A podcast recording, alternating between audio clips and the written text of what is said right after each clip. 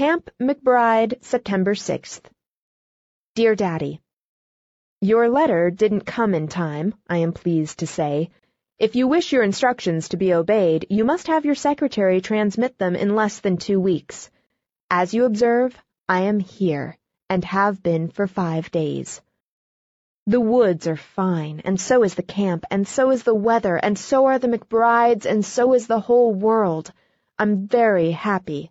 There's Jimmie calling for me to come canoeing. Goodbye. Sorry to have disobeyed, but why are you so persistent about not wanting me to play a little? When I've worked all the summer, I deserve two weeks. You are awfully dog-in-the-mangerish. However, I love you still, Daddy, in spite of all your faults. Judy